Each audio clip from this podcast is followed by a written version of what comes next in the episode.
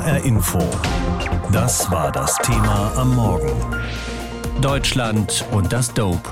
Wann wird Cannabis bei uns legal?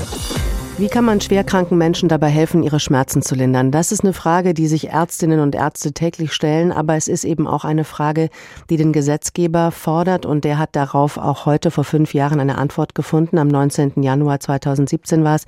Da hat der Bundestag die Cannabisabgabe auf Rezept beschlossen und nun ist eines der Vorhaben der Ampel, Cannabis zu Genusszwecken komplett freizugeben, was wiederum heißt, der Bedarf an Cannabis bei uns wird steigen. Angela Tesch berichtet aus Berlin. In Ostsachsen könnte es jetzt jeden Tag losgehen mit der ersten Ernte von Cannabisblüten.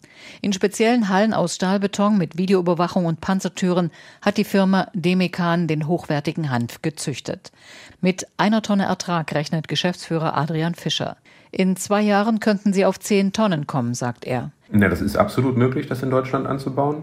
Wie wir aufstocken können, können das sicherlich andere Firmen auch machen. Doch noch ist der Anbau in Deutschland limitiert. Der größte Teil kommt aus Kanada, den Niederlanden und Portugal. Das Bundesinstitut für Arzneimittel und Medizinprodukte hat im Frühjahr 2019 Anbau, Ernte und Verarbeitung von Cannabis zu medizinischen Zwecken für insgesamt 10,5 Tonnen zugelassen, verteilt auf vier Jahre. Wird Cannabis als Genussmittel freigegeben, würde viel mehr Stoff gebraucht. Eine Studie der Universität Düsseldorf hat einen Bedarf von 400 Tonnen pro Jahr ausgerechnet. Im Koalitionsvertrag haben SPD, Grüne und FDP eine Strafrechtsänderung angekündigt. Vor allem die Grünen sind geradezu euphorisiert und danken aus dem Bundestag den Legalisierungsvorreitern und ihren Wählerinnen. Lieber Hans-Christian Ströbele, wir stehen kurz davor, wir geben bald das Hand frei. Kanan Bayram hat ihr Mandat in Berlin Friedrichshain-Kreuzberg geholt.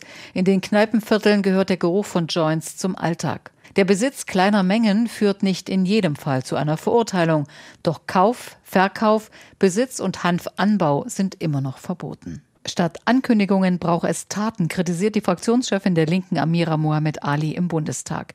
Die Ampel lege die Cannabis-Freigabe auf Eis. Die Begründung ist, die Bekämpfung der Corona-Pandemie hat jetzt Vorrang. Aber gerade wegen der Corona-Pandemie wäre es doch jetzt besonders wichtig, die Behörden von unnötigen Verfahren und Ermittlungen zu befreien. Darum handeln Sie hier. Die Polizeigewerkschaften widersprechen den Legalisierungsplänen. Es könne vor allem bei Jugendlichen der fatale Eindruck entstehen, der Drogenkonsum sei ungefährlich. Strikt gegen eine Freigabe sind Politiker der Union.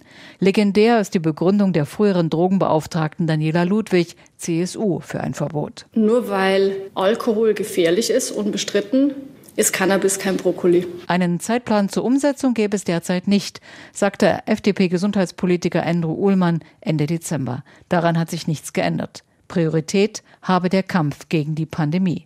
Aus dem Justizministerium heißt es, man arbeite an Vorgaben für den Verkauf in lizenzierten Geschäften.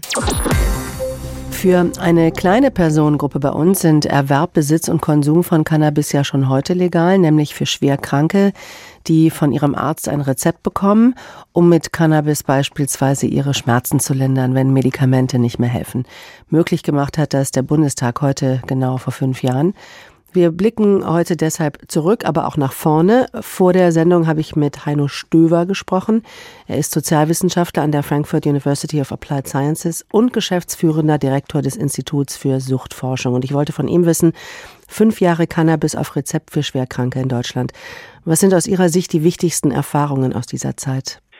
Ja, zum einen äh, ist dieses Gesetz Cannabis als Medizin ja insofern weltweit einmalig, weil es kein Indikationsgebiete für den Einsatz von Cannabis als äh, Therapeutikum festgelegt hat, sondern ähm, die Begründung, die Indikationen, die sollen im Arzt-Patient-Gespräch festgestellt werden.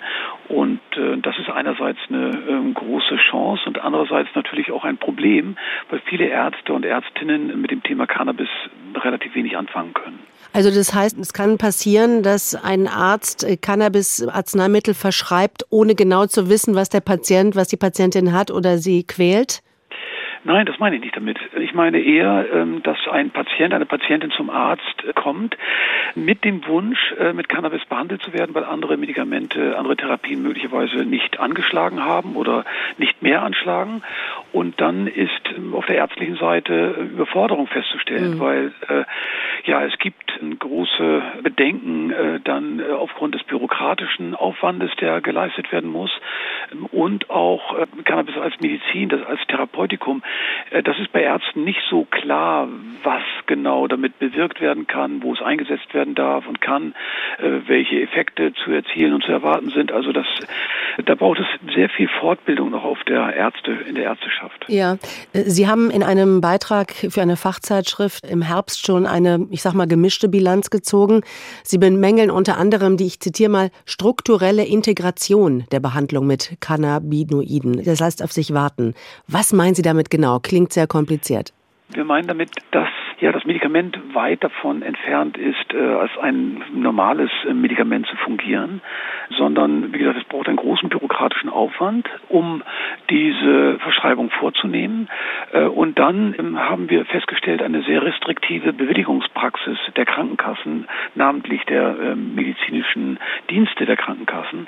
Und die sind sehr restriktiv, äh, manchmal überraschend, weil eben äh, doch ein paar Indikationen relativ klar sind und da wird dann eine Ablehnung, äh, da hält dann der Patient oder der Arzt eine Ablehnung ähm, und das überrascht eigentlich. Also man kann davon ausgehen, dass äh, etwa nur zwei Drittel der Anträge durchgehen, ja ein Drittel tatsächlich abgelehnt wird, wo es dann eine erneute Antragstellung braucht, eine differenziertere Begründung möglicherweise ähm, und auch der Hinweis auf äh, wissenschaftliche Quellen und und und. Also mhm. es ist nicht ganz einfach, Cannabis als Therapeutikum zu verschreiben, obwohl wir sehen seit 2017, um das mal in Zahlen auszudrücken, wir haben jetzt mittlerweile ungefähr 80.000 Menschen in der Dauerbehandlung ähm, und es sind etwa 320.000 äh, Verordnungen insgesamt.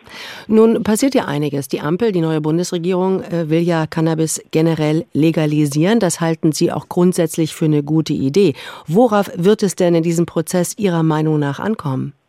Naja, äh, wenn wir jetzt das Thema verlassen, Cannabis als Medizin und äh, Cannabis äh, zu Genusszwecken freizugeben, dann wird es sehr genau darauf ankommen, ähm, dass wir die Abgabeformen sehr gut und bedacht wählen.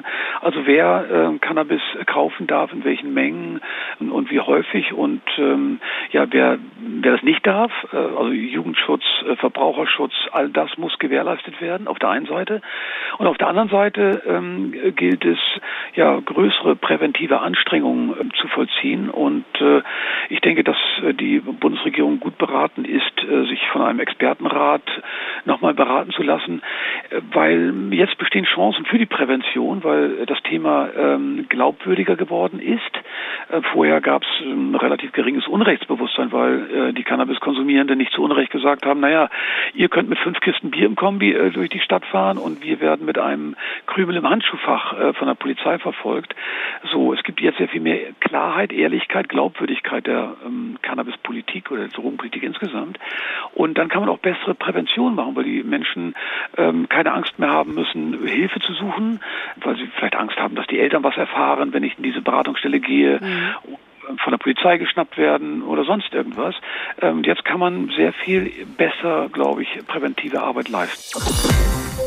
Heute, vor fünf Jahren, hat der Deutsche Bundestag den Weg freigemacht für Cannabis auf Rezept. Damit sollen etwa Schmerzen von schwerkranken Krebspatienten gelindert werden. Kiffen auf Rezept hieß es damals. Kaum ein Thema polarisierte in der Medizin so sehr wie der Gebrauch von Cannabis und auch in der Gesellschaft. Jetzt will die Ampel noch einen Schritt weiter gehen und Cannabis auch ohne Rezept frei verkäuflich machen. Ein Unternehmen aus Hessen steht schon in den Startlöchern. Davide de Dio berichtet.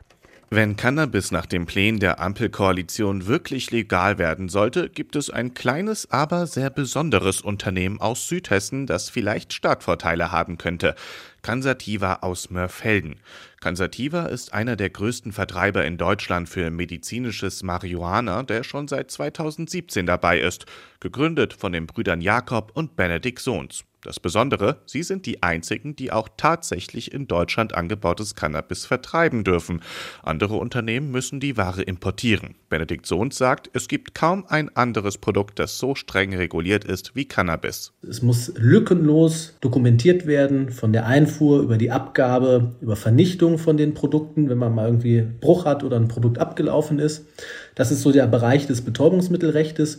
Und auf der Ebene Arzneimittel geht es in erster Linie um Produktqualität und natürlich dann Produktsicherheit, weil das Arzneimittel natürlich bei den Patienten äh, nicht nur äh, irgendwelche Genusszwecke hat, sondern natürlich auch eine pharmazeutische und ärztliche Zwecksetzung erfolgt. Der Blick auf den Vertrieb von Cannabis heute kann schon einiges über die Zukunft von Cannabis sagen, denn Cannabis als Genussmittel könnte mit ähnlichen Standards wie medizinisches Cannabis produziert werden.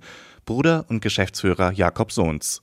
Das hat auch einen ganz praktischen Hintergrund, denn viele der im Moment führenden Anbau- und Herstellungsunternehmen sind durchaus Unternehmen, die häufig sowohl im medizinischen als auch im freizeitlichen Cannabisbereich operieren und agieren und die Erfahrungen und die Qualitätsstandards äh, sicherlich dann auch in dem Bereich adaptieren und in Deutschland auch äh, umgesetzt werden so dürften. Dass Cannabis bald legal sein könnte, hätten die Brüder nicht erwartet. Wer in diesen Markt mitmischen will, muss sich allerdings vorbereiten und das will Cansativa tun. Auf rund 200 bis 400 Tonnen wird der Genussmittelbedarf in Deutschland geschätzt. Das medizinische liegt bei etwa 12 Tonnen. Es gibt aber ein Problem. Deutschland hat die sogenannte Drug Convention der Vereinten Nationen unterschrieben, die seit 19 1961 den Verkauf von Cannabis als Genussmittel verbietet. Deutschland darf also legal nicht für den Genuss importieren und müsste den Bedarf selbst anbauen. Jakob Sohns. Ich glaube, der Anbau in Deutschland wird dabei keine zentrale Rolle spielen können, sondern ich glaube vielmehr, dass wir als Land Deutschland Wege finden müssen in der internationalen auch Abstimmung um Importe von Cannabis als Genussmittel zu ermöglichen. Denn nur so ist es möglich, dass auch tatsächlich der Konsumentenbedarf gedeckt wird. Hersteller, die gerade nur medizinisches Cannabis anbauen, werden seiner Meinung nach den Bedarf zumindest kurzfristig nur schwer decken können. Deutschland wird Cannabis aus anderen Ländern mit vergleichbaren Standards importieren müssen, zum Beispiel Kanada. Aber auch wenn Cannabis tatsächlich legal wird, so schnell kommen die Konsumentinnen und Konsumenten nicht an ihren Stoff. Expertinnen und Experten schätzen, dass es frühestens in zwei Jahren soweit sein könnte. Ja, die Legalisierung von Cannabis ist ja eines der Vorhaben der Ampel, so steht es im Koalitionsvertrag. Das hat für viel Aufregung gesorgt. Aber jetzt ist es auch ein bisschen ruhiger um das Thema geworden. Heute ist ein guter Tag, mal wieder drauf zu schauen, denn heute ist es genau fünf Jahre her, dass der Bundestag Cannabis-Arzneimittel für Schwerkranke zugelassen hat. Also bald könnte dann der nächste Schritt kommen und die Droge zumindest in kleinen Mengen legal und kontrolliert verkäuflich sein. Immer wieder wird in dieser Debatte in die Niederlande geschaut. Dort hat man ja schon lange Erfahrung mit den Konsequenzen einer liberalen Drogenpolitik. Aber die Niederlande sind Vorbild und abschreckendes Beispiel zugleich. Gerade der Mord an dem Journalisten Peter de Vries, der ja auf offener Straße in Amsterdam erschossen worden war, wegen seiner Recherche im Drogenmilieu, hat alle erschreckt. Mit diesen ganzen Strukturen beschäftigt sich auch Robin Hofmann. Er forscht und lehrt als Kriminologe an der Uni in Maastricht. Und ich habe ihn gefragt, warum ist die Drogenpolitik der Niederlande aus Ihrer Sicht eben kein Vorbild? Ja, da gibt es eigentlich mehrere Gründe für. Also, man hat in den 70er Jahren begonnen, Cannabis zu tolerieren. Nicht legalisieren, das ist ein kleiner Unterschied. Es ist immer noch formell verboten, Cannabis zu konsumieren und auch zu verkaufen und auch zu kaufen. Aber man toleriert es, indem also Polizei und Staatsanwaltschaft nicht mehr ermittelt im Fall, wenn Cannabis verkauft wird, so in etwa in den berühmten Coffeeshops. Und das hat in den 70er Jahren seinen Anfang genommen. Damals schien das so mit der Hippie-Bewegung opportun, dass man sagt, in einem liberalen äh, Staat, naja, also wir tolerieren äh, den Verkauf von Cannabis in Coffeeshops. Und äh, innerhalb kürzester Zeit ähm, ist daraus ein riesiges Business eigentlich geworden, kann man sagen, mit Coffeeshops im ganzen Land. Und man hat damit ein Problem kreiert. Und das Problem besteht noch heute. Und das heißt das die sogenannte Hintertürproblematik. Soll heißen, Die Coffeeshops dürfen Cannabis verkaufen an die Kunden, haben aber keine legale Möglichkeit, Cannabis auch einzukaufen. Heißt, dass in diese Lücke eigentlich relativ bald organisierte Kriminelle gestoßen sind, äh, große Netzwerke, die etwa aus Marokko und aus der Türkei Cannabis geschmuggelt haben, was dann in den Coffeeshops zum Verkauf angeboten wurde. Also zur Hintertür kam es immer illegal hinein und zur Vordertür ging es dann legal hinaus. Das klingt nach einem massiven Konstruktionsfehler, oder? Absolut. Das kann man so sagen und das ist auch heute in der niederländischen Diskussion, wird es auch immer wieder ja, heiß diskutiert von äh, Politik und Wissenschaft. Da gibt es eigentlich so zwei Sichtweisen drauf. Die einen sagen, naja, die Probleme, die wir heute sehen, heißt, wir haben eine riesige Drogenmafia eigentlich in den Niederlanden, ähm, die entstanden ist. Wir haben öffentliche Hinrichtungen bis zu 30 im Jahr, die also auf offener Straße passieren. Wir haben jetzt die Situation, dass Journalisten ins Fadenkreuz eigentlich geraten sind. Ja? Journalisten, die investigativ recherchieren, die immer stärker bedroht werden von den organisierten Kriminellen. Da liegt ne, der Geburtsfehler äh, ganz klar. Hätten wir damals es nur konsequent gemacht, hätten wir auch die Angebotsseite, das heißt den Coffeeshops die Möglichkeit gegeben, es legal einzukaufen, hätten wir all die Probleme nicht. Andere sagen wiederum, naja, also, dass wir es überhaupt toleriert haben damals. Da liegt schon der Geburtsfehler. Es war eigentlich schon abzusehen, dass da eine Gewöhnung eintritt und dass da ein großes Business draus wird und dass wir dann in der letzten Konsequenz die Situation haben, wie sie heute ist. Unterscheiden sich ein wenig die Geister, kann man sagen. Damit das bei uns nicht passiert, ähm, wie sollte man aus Ihrer Sicht den Verkauf strukturell organisieren? Ja, also ganz klar, man sollte die Fehler vermeiden, die die Niederlande begangen haben. Heißt, wir müssen in Deutschland den Anbau und also die Belieferung der Geschäfte, die dann, es sollen ja dann Fachgeschäfte, Cannabis-Fachgeschäfte sein, wir müssen den Anbau legalisieren. Wir müssen den Geschäften eine Möglichkeit geben, auch legal an das Cannabis zu kommen. Das ist der erste ganz wichtige Punkt. Und dann der zweite, da denke ich, das muss man vor allem in der Anfangsphase äh, machen. Man muss genau hinschauen, was passiert eigentlich, wenn wir das Cannabis legalisiert haben, was passiert auf der Nachfrageseite und was passiert auf der Angebotsseite. Soll heißen, wir regieren die Konsumenten. Sehen wir etwa, dass wir viel mehr Cannabiskonsumenten haben? Sehen wir, dass viel mehr junge Menschen Cannabis konsumieren? Oder sehen wir sogar, dass ein Wechsel hin zu den härteren Drogen passiert. Da muss man ganz genau hinschauen. Da muss man also wissenschaftlichen Studien, muss man das, diesen Prozess ganz strikt begleiten. Und das Zweite, das ist die Angebotsseite. Was passiert mit den Dealern? Was passiert mit denjenigen, denen das Geschäft von heute auf morgen wegbricht? Satteln die um auf die härteren Drogen? Überschwemmen die gar den Markt vielleicht mit Kokain, mit Ecstasy, mit Heroin? Das sind ja wirklich die gefährlichen Drogen. Und da muss man sehr genau hinschauen ähm, und da muss man ähm, das entsprechend wissenschaftlich begleiten. Die Ampel will ja auch ein mögliches Gesetz nach vier Jahren sozusagen auf Herz und Nieren prüfen, also auf die gesellschaftlichen Auswirkungen auch, was eben vielleicht die Gesellschaft jetzt verändert mit legalen Cannabisangeboten. Was glauben Sie, was kann denn so eine Politik der Legalisierung mit einer Gesellschaft in Deutschland machen? Persönlich halte ich eine Legalisierung für den richtigen Weg. Wir sehen heute, dass wir haben ein stark prohibitionistisches System. Wir haben bis zu 200.000 Strafverfahren im Jahr wegen Cannabis. Ein Großteil davon wird eingestellt, das muss man auch dazu sagen. Wir haben ein sehr restriktives System, was das angeht. Und ich denke, wenn wir Cannabis legalisieren, dann schaffen wir erstmal Raum dafür, endlich über die wichtigen Dinge zu diskutieren. Und die wichtigen sind die harten Drogen. Wir sehen seit Jahren, dass Kokain eine ganz starke Normalisierung erfährt. Wir sehen, dass Kokain in der Mitte der Gesellschaft angekommen ist, mit vielen tausenden Konsumenten, die überhaupt nichts dabei finden, sich am Wochenende mal eine Line reinzuziehen. Wir sehen bei Heroin auch Ecstasy, die Partydrogen, diese Lifestyle-Drogen, muss man fast sagen heutzutage, das sind die, die wirklich gefährlich sind. Und ich denke, der erstmal der positive Effekt wäre von der Legalisierung, dass wir endlich über das reden, was wirklich wichtig ist. Und da müssen wir drüber reden. Und das sind die harten Drogen, ganz klar. Einen Joint rauchen, das ist in unserer Gesellschaft eigentlich ziemlich verpönt. Ein Bier oder ein Weinchen trinken dagegen überhaupt nicht. Alkohol ist die deutsche Kulturdroge. Cannabis hat eher so ein Schmuddelimage. Cannabis für Schwerkranke ist wiederum akzeptiert. Für die Freigabe auf Rezept hat ja der Deutsche Bundestag heute vor fünf Jahren den Weg freigemacht. Und die neue Ampelregierung will diese Regel jetzt ausweiten und Cannabis generell legalisieren zu Genusszwecken. Entkriminalisierung und Entlastung von Polizei und Justiz sind hier die Schlüsselworte. Die Debatte über diesen Plan aus dem Koalitionsvertrag nimmt an Fahrt auf. Und HR-Inforeporter Frank Angermund hat mit Experten und Nutzern gesprochen. Für den Grillabend mit Freunden schnell noch in die Weinhandlung, um ein paar erlesene Flaschen zu kaufen. Künftig könnten auch noch ein paar vorgedrehte Joints aus dem Cannabis-Fachgeschäft dazukommen.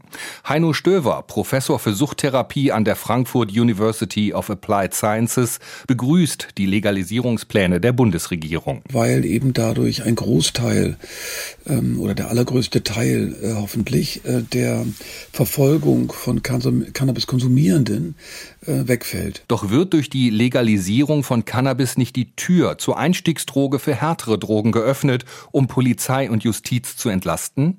Professor Heino Stöver widerspricht. Inzwischen sei wissenschaftlich klar, dass dem nicht so sei. Vielmehr seien Alkohol und Tabak die Einstiegsdrogen. Wenn Cannabis die Einstiegsdroge wäre, dann würden, würde die Zahl der Heroinabhängigen ja über die Zeit äh, in den letzten 30, 40 Jahren äh, ordentlich gestiegen sein. Das ist sie nicht, sondern wir haben jetzt diese Zahl der geschätzten Heroinkonsumenten in Deutschland von 160.000.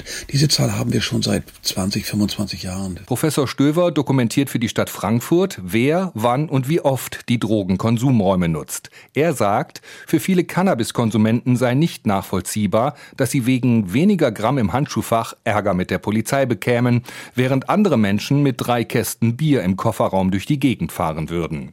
Diese Glaubwürdigkeitslücke würde durch eine Legalisierung geschlossen. Dennoch bleibt Cannabis für ihn eine gefährliche Substanz, die nur selten konsumiert werden sollte. Er setzt darauf, dass es nach einer Legalisierung lizenzierte Fachgeschäfte Fachgeschäfte geben wird. Dass man in diesen Fachgeschäften auch äh, Beratung bekommen könnte zu den einzelnen Produkten ähm, dass diese Produkte ähm, auch etikettiert werden in der Hinsicht, dass äh, man weiß, ähm, welche Qualität, welche Güte, welchen Reinheitsgehalt diese Substanz hat. Die, die Herkunft würde auf dem Etikett stehen. Und der Gehalt der Wirkstoffe müsste auch aufgeführt werden. Wichtig sei, dass die Drogenwirkung nicht banalisiert werde und die Konsumenten aufgeklärt würden. Auch die Stadt Frankfurt setzt bei der Legalisierung von Cannabis auf Prävention, vor allem für Jugendliche. Gesundheitsdezernent Stefan Mayer, Grüne, sagt, Frankfurt habe bereits andere Städte kontaktiert. Und werden schauen, dass wir auf äh, diesen Neuaufbruch auf Bundesebene Einfluss nehmen, denn wir in den Kommunen wissen oft am besten, was vielleicht funktionieren könnte und wovon man Abstand nehmen sollte. Frankfurt gehe in der Drogenpolitik schon lange neue Wege und schaue, ob diese funktionieren, beispielsweise bei der ärztlichen Heroinabgabe. Doch was halten die Konsumenten von den Legalisierungsplänen? Wir haben die Stimme eines Frankfurter Kiffers nachgesprochen. Also grundsätzlich finde ich es gut. Wenn das kontrollierte Ausgabestellen sind, dann kann man ja zum Beispiel verhindern, dass irgendwie Minderjährige drankommen. Also ich würde es machen, ich würde da hingehen, finde auch gut, dass da dann alles eben geregelt ablaufen soll, aber ich bin bin nicht so sicher, für wie viele Kiffer das dann tatsächlich gilt. Es werde auch viele geben, die sich schämen, ihr Cannabis im Geschäft zu kaufen und deshalb ihr Dope weiterhin illegal beschaffen würden. HR Info. Das Thema. Wer es hört, hat mehr zu sagen.